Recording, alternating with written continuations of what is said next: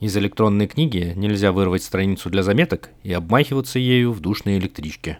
Вообще она на многое не способна.